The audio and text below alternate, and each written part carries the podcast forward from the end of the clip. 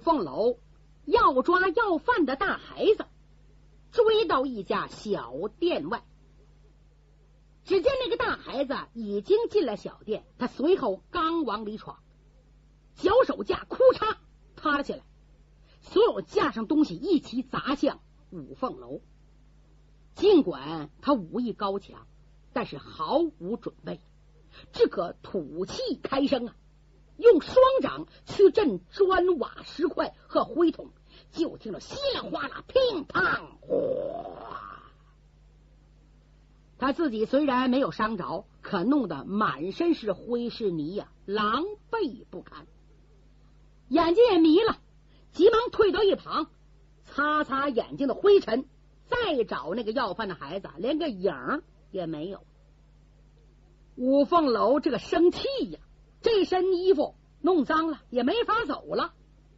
哎呀，不好！我在明处，敌人在暗处，处境不利，不能再追了。三叔哪去了？刚才暗杀我的两个人是受谁主使？和宫中盗宝一案有无牵连？我上哪能打听出消息呢？哎，他呼啦想起个人，谁呀？自己的未婚妻魏延平。他是在青阳宫长大，对朝廷内外、江湖绿林事了如指掌。我何不找他指点迷途？想到魏银平，心里发酸呐。这些天呐，光替江建臣难过了，思念侯国英。可是自己的处境并不比他们夫妻强啊。如今魏银平被囚禁，不知道皇上怎么判决。好久没见面了，该去一趟。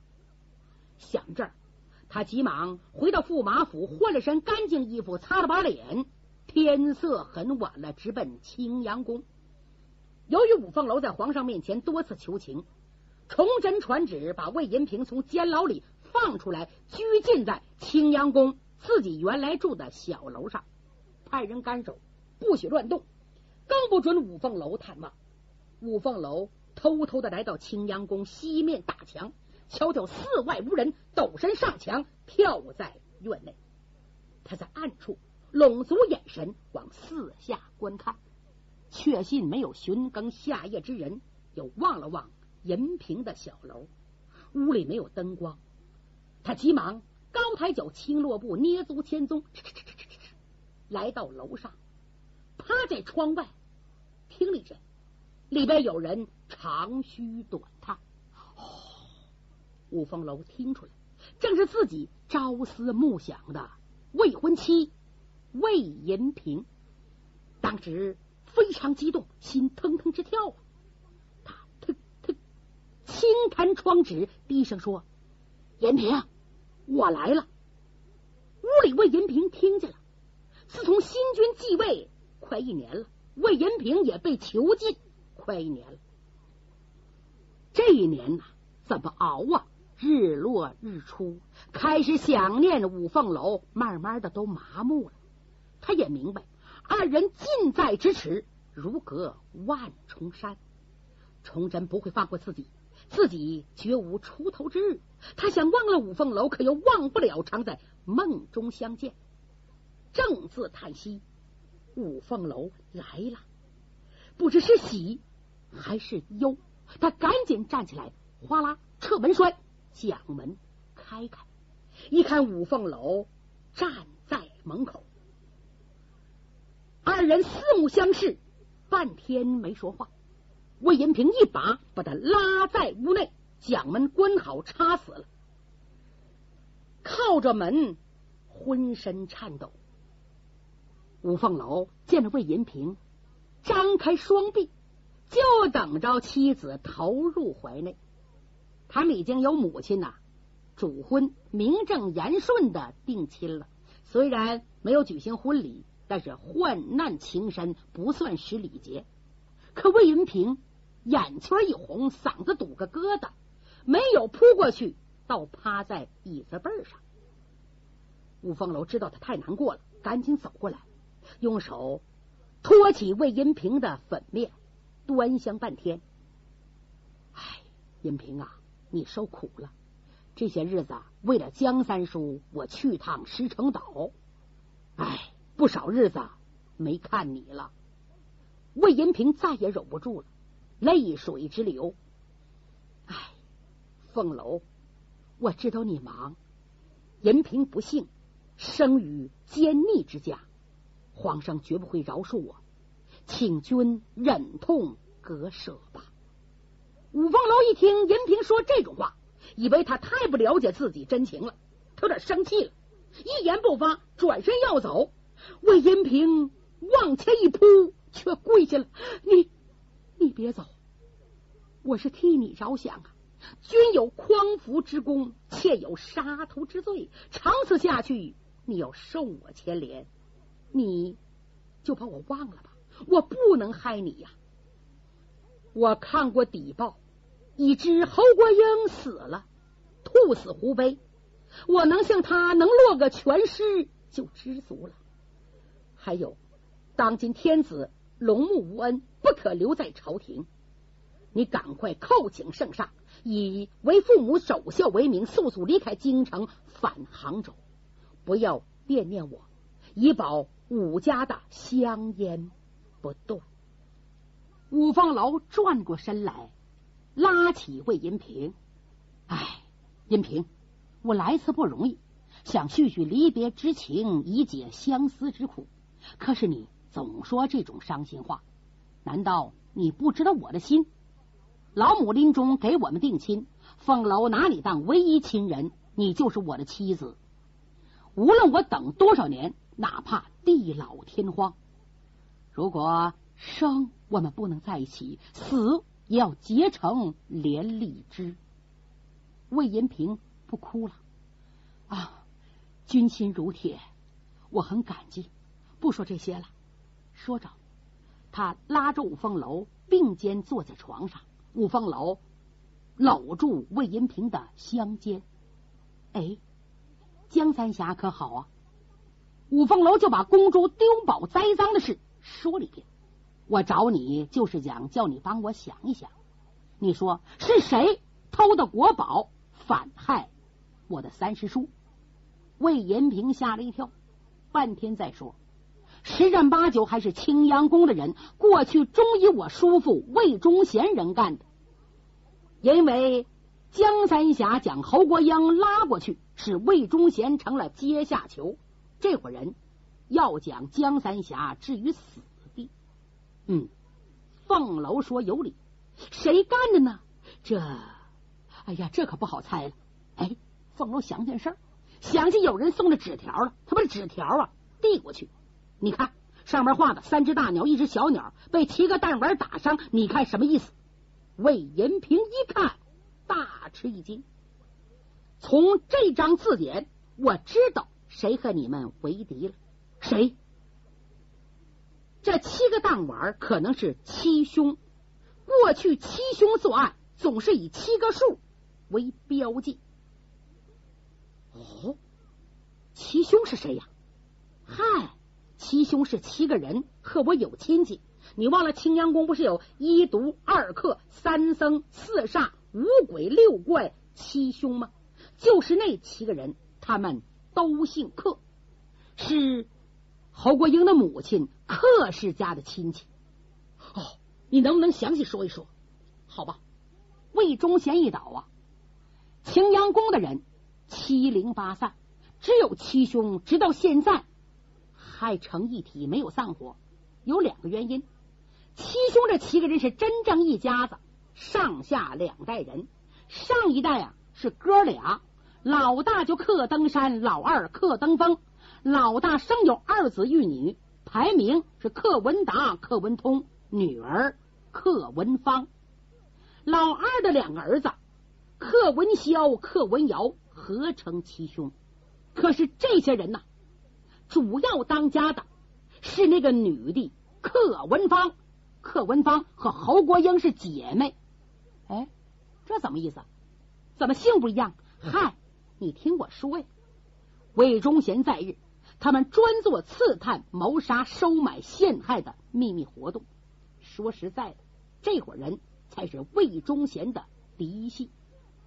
方才我说过，客家老辈的哥俩是圣泉夫人客音月的亲哥哥。那么客文芳呢？这个丫头是我叔父未入宫之前贺客氏所生，他经常去圣泉宫一住就十天半个月。贺文芳恨我的叔叔，待女魔王侯国英好，让侯国英独揽大权，他自己呢反而姓了客，不能姓魏。他常常觉得不公平，和我叔叔大吵大闹。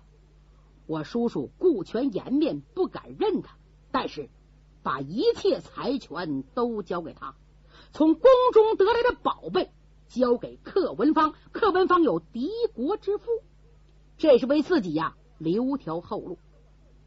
不料侯国英出卖了我的叔父，这些东西就流落在客家。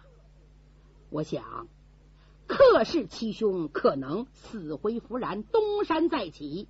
听说他们皇宫里的人有勾搭，恐怕他们要把江建臣置于死地，然后这些宝物归为己有。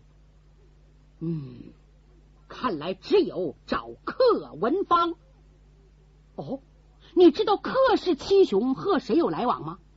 魏银平想了想，我只知克文芳有个师傅名叫柳万堂，听说。他好摆弄一些毒虫什么的，嗯，我说不太清。倒是国英姐姐知得很详，可惜她不在人世了。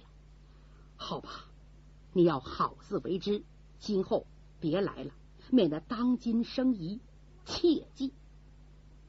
说着站了起来，五凤楼又把他紧紧的揽在怀内，然后两人才洒泪而别。五凤楼回到驸马府，天交二更，可李明、曹玉没回来，他不敢睡，坐着等着吧。又过了一阵儿，李明才跑了回来，见着五凤楼挺兴奋。大哥呀，今天我可收获不小，我见着野鸡溜子了，倒在他的秘密巢穴，我把曹玉留在那儿，求他保护。你还别说。这小子挺讲义气，担保曹玉没危险，叫他替我们做眼线。五凤楼不放心了，你把曹玉放在什么所在？要干什么？哎，呃，您就甭问了，这件事啊，保密。野鸡六子说了，魏忠贤手下逃跑的人又回来了，藏起人又出来了，经常集会，其中有几个他认识。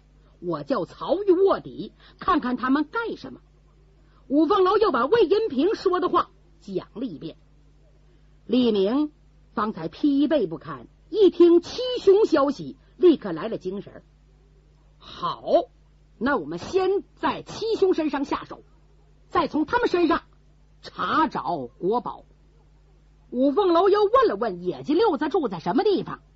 李明啊，不爱说话了，太困了。他嘚吧一阵，睡着了。五凤楼睡不着啊，心想：曹玉到底是孩子，被他送哪儿去了？野鸡六子这个人是哪边封印往哪边倒啊？不行，我得看看去。就这样，他出了驸马府，按照李明说的方向去找野鸡六子刘二孬。很快就找到了，这块是三间草房。有个后院，一头开门，一看里边有灯光，他一推门，门开了，可里边一点动静没有。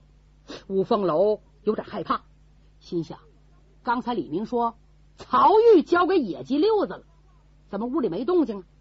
一看外屋地呀，堆了一堆草，没有人。再进中间的屋，猛一低头啊，哎呀！可把五凤楼吓坏了，怎么地下躺一具死尸，旁边放着一对兵器，很熟悉，是透风锥。他仔细一看呢，不由得心中一跳，哎呀，这不是六怪中的老三杨长吗？想杨长，他的师妹叫胡梅，胡梅已经投到自己的三师叔江建臣门下，六怪已经弃暗投明，这是被谁杀的？怎么死的？他刚想把死尸翻个个，就在这阵门外有风声，他知道来人了。五凤楼怕被人看见，往屋里扫了一眼，想要藏身。一抬头啊，瞧见屋子房梁交叉处可以暂时隐蔽，忙一提真气，飞身上去，身体藏好。屋门吱扭扭扭扭，咣开了。借着微弱的灯光，五凤楼一看，从外边进来两个人，一老一少。一看前面年轻人，五凤楼恨得咬牙切齿。他认识，正是那个假装要饭的大孩子，现在换了装束，一身翠蓝色短衣襟小打扮，很有气派，人也显得成熟多了，也不那么傻了。身后。跟着穿黑色衣服的老者，书中暗表，这个黑瘦老者正是克登峰，克氏家老二，扮的孩子是克登峰的次子，叫克文尧啊。只见柯登峰就是那黑衣老者，看也不看死在地上的杨长，转脸开骂：“该死的东西！”我们花费了无数心血，惨淡经营这么多年，好不容易呀！现在老爷子虽败，可我们手中的东西还有啊！连我和你大伯都得听你大姐的，没有他的话，咱俩不敢擅作主张。你这个小畜生，竟敢暗自动脑筋盯上那个姓武的，凭你配向他下手吗？要不是你大姐一飞刀把活口治死，你还不露馅吗？你又弄死杨三怪，想放在这儿引鬼上门，简直是做梦！野鸡六子这个老小子早不知道溜哪去了。你看，你看，好好的一包毒药粉，你给撒到杨长身上，连一个人也没毒死，白白浪费了。你大姐非抽你的筋不可！五凤楼一听，不禁吓得出了一身冷汗。好毒辣的手段呐！竟把毒粉撒在死者身上，只要一翻尸，就得中毒身亡。刚才好悬一把牌呀！这谁？跟盗宝的人有没有关系？五凤楼正合计，就听那个年轻人说。爹，你别老把我姐姐尊为上神，老爷子不是毁在他他女儿手里吗？凭侯国英那样人都被男人所迷，何况我这个姐姐专走歪门邪道？哎，不信你老睁眼看着，他早晚呐也得女大外向，不定向了谁呢？你和我大爷准得后悔！你你胡说，住口！爹，你说。我弄五凤朝阳刀为谁？还不是为你吗？你擅长使刀，要有五凤朝阳刀多好啊！我才去勾五凤楼。五凤楼一听，气坏了。好小子，算计我的头上！他真想下去把两人杀了。又想，不行，好容易得到线索，不能打草惊蛇。他还想多听一会儿，就听外边吱喽喽喽喽喽喽喽喽。一声呼哨，这爷俩蹭蹭全跑了。五凤楼没追，暗想算了吧，放他一马。他刚想从梁上跳下来，突然外间屋柴草垛哗啦一响，从里边钻出人来，把五凤楼还吓了一跳。呀哈，在我之前有人进来了，那么说我藏在梁上，肯定有人看见。什么人？他仔细看呢。认识，这是六怪的老六胡梅。胡梅改邪归正，投靠江建成，把江建成视为自己主人。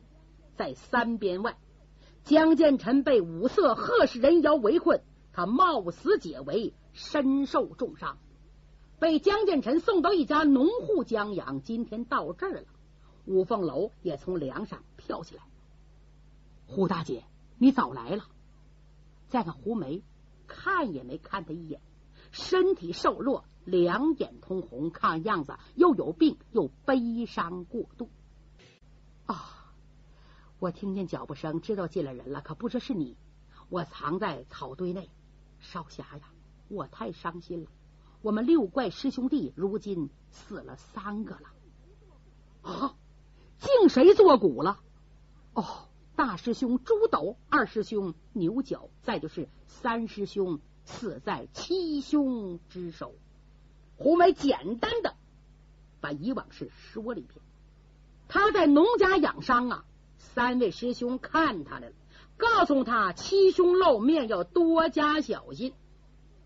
三个人走了之后，特别巧，江建成来看他，因为江建成离开五凤楼和李明，觉得没地方去，呼啦想起了胡梅救自己有恩，应该看看怎么样。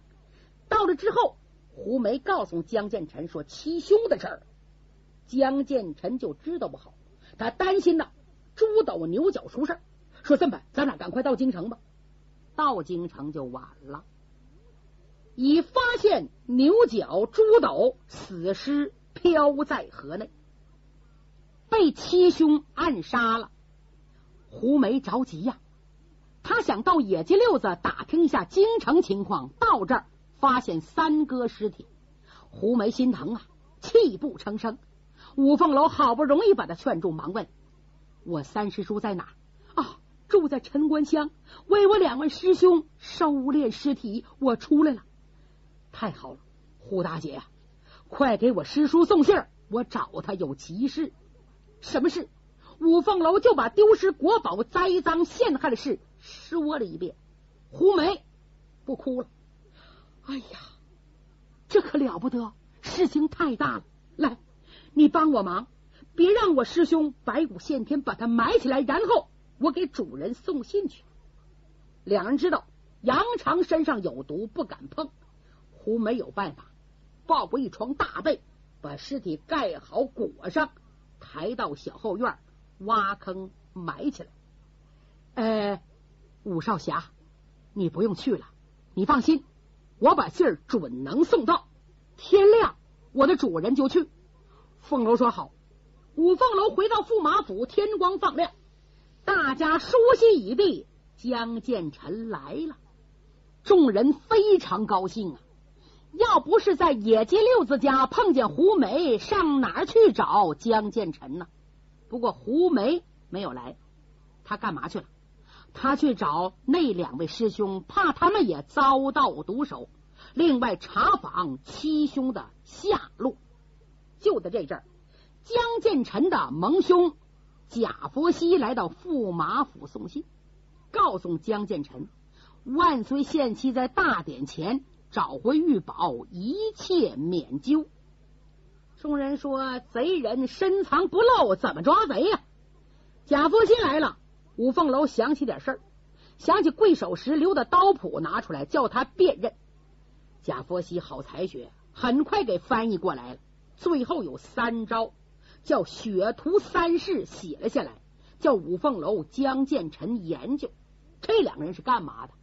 武功学到一定程度啊，举一反三，研究一番，很快就明白了。但是这个招数必须有特殊弯刀，弯刀只有一把。五凤楼说的明白，要给曹玉，自己不能用啊。江建成照样画了把小刀，一尺二寸长，带钩的，命人去打造。贾佛熙走了之后，时间不大，这口短刀拿来了，倍儿厚，刃儿薄，带个尖儿。五凤楼拿到手里试了试，嗯，挺合适。他把乌龙剑摘下来，叫李明保护，把短刀插在腰间，又把自己包裹打开，找了几件应用东西，急急忙忙出了驸马府。嗯嗯，五凤楼、李明谁也没敢多言语。心里话，你们走了，你刚来呀。谁敢拦他呀？钻天鹞子想，既然有人给我栽赃陷害，那么就我去找这个贼人。他找到一个破庙，缩了进去。一会儿功夫再出来，变样了。怎么？经过易容了，面色漆黑，一步求然，身穿蓝色大衫，衣服里头藏着那把短刀，因为一尺二寸，所以藏在里边。不容易被发现，他决心将这伙阴险毒辣的歹徒杀死。现在二更多天，街上行人很少，下决心搜查全城。可是，一连找了十几处，没有发现一丝一毫可疑迹象。就这样，又回到破庙，一连七天皆是如此。他有些泄气了。这一天，他正想回破庙休息，突然发现一道黑影，唰，越过高墙，进了一座非常豪华府邸。哟，江建臣想，哈哈，贼人到底露面了。